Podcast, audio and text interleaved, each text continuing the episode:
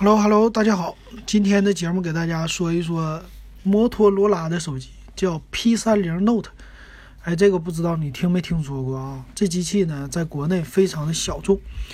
那这机器呢，是联想旗下的啊，它叫 P30。也最近有消息出来呢，它的 P40 也快出来了。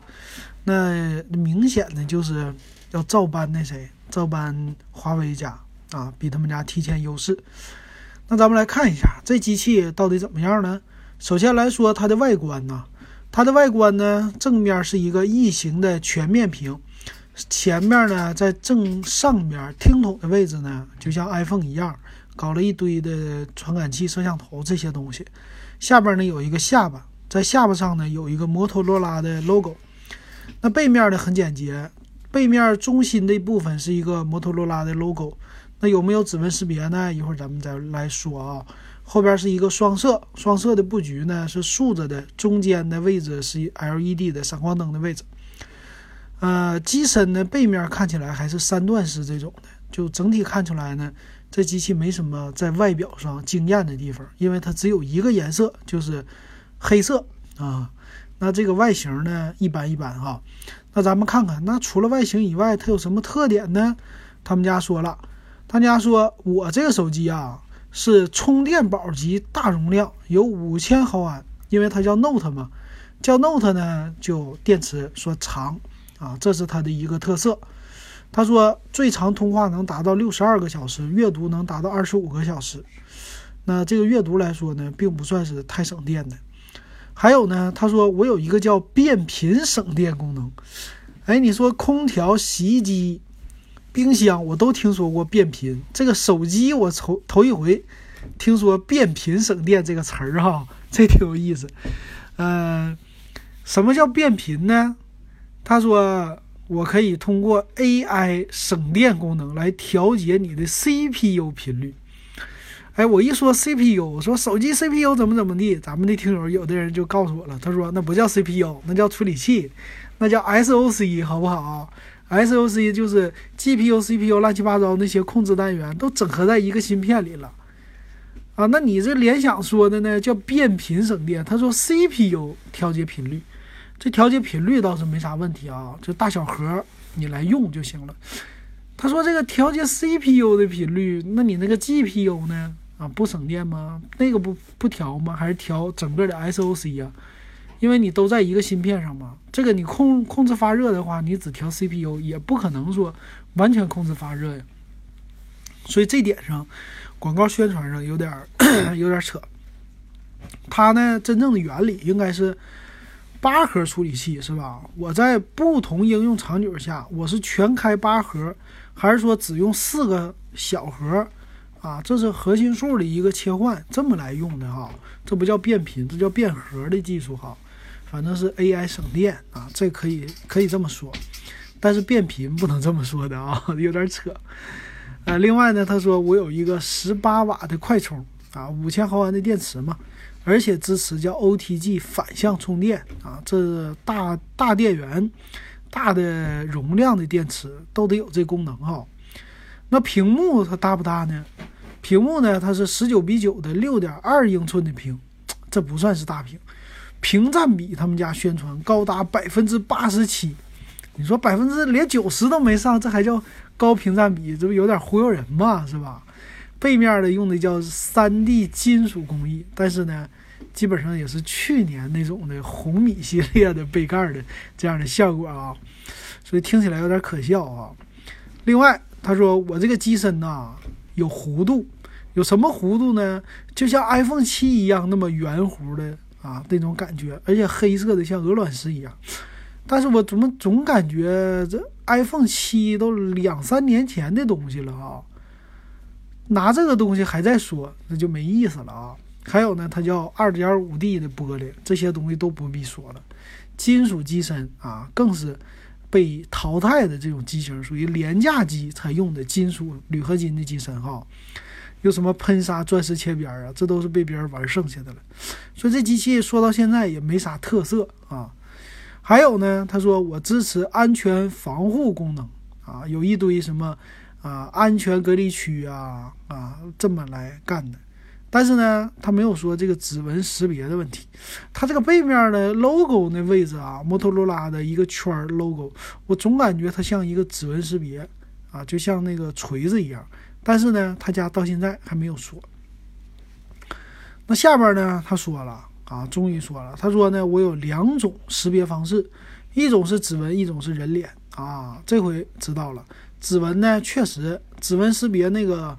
上边啊印着摩托罗拉的标志，摩托那标志的啊，所以后边是带指纹识别的，前面呢带一个人脸识别啊，有这功能。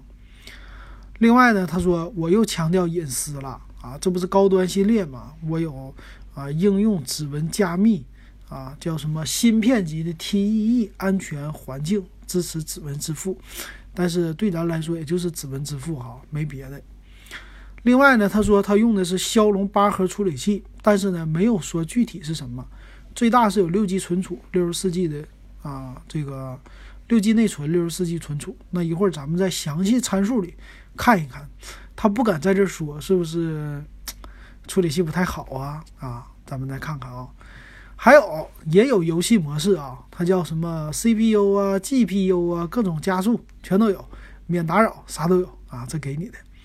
然后背面呢是一个一千六百万像素的 AI 双摄，最大能达到 f 一点八的光圈。那这个副摄像头呢，咱们也得看参数才知道。另外也支持 AI 的美颜前置的自拍啊，这么一个功能。还有一个呢叫什么？他们的 ZUI 里有一个叫 U Touch 这么一个功能，这啥呢？应该就是啊属于虚拟按键啊，应该就是全面屏手势。啊，是这东西了哈，还有一个叫 Moto 手势，Moto 手势呢，就是用力扭动手机两次，可以打开或者关闭手电筒。扭动手机就是左右来回晃，然后快速甩动手腕两次即可启动相机。快动快速甩动手腕是怎么甩？还有在显示屏关闭时淡入淡出的友情提示，就这个感觉都没什么。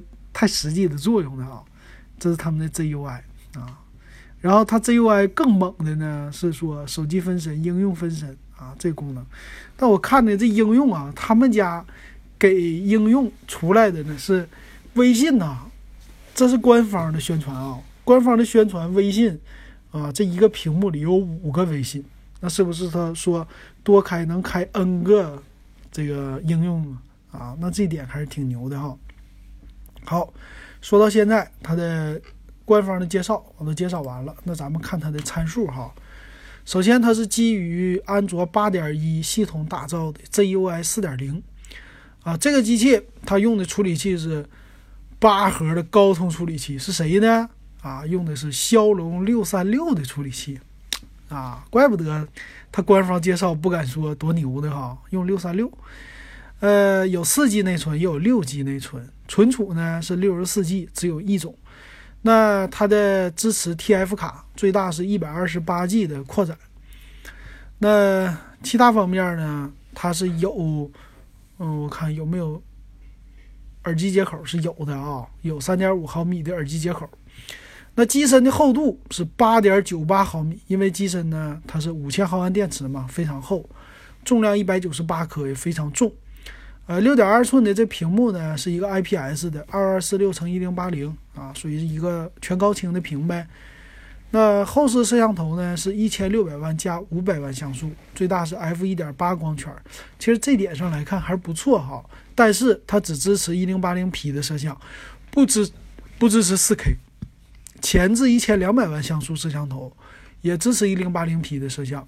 F 二点零的光圈，所以从这点来看呢，有点奇怪哈。按理说后边的镜头啊，它的这个光圈也 OK，也挺大的，副摄像头二点二也行，为什么不支持四 K 摄像呢？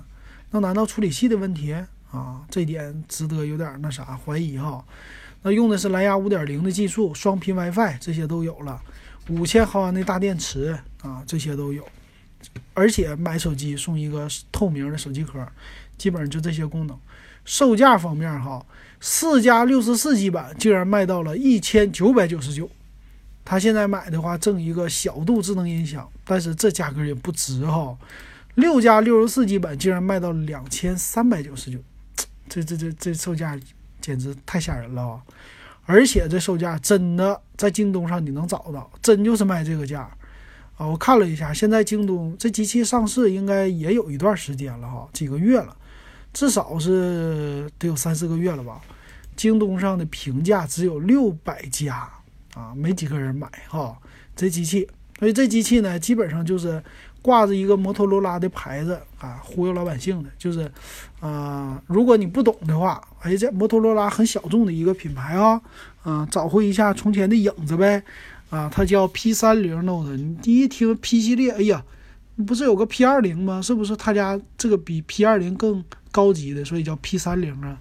啊，Note 系列那就大呗，啊，电池耗涵也大，那这处理器肯定差不了八核的，但是你一买你就上当了啊！骁龙六三六，哎呀，这个价格确实非常的不值得啊，所以大家一定要擦亮双眼。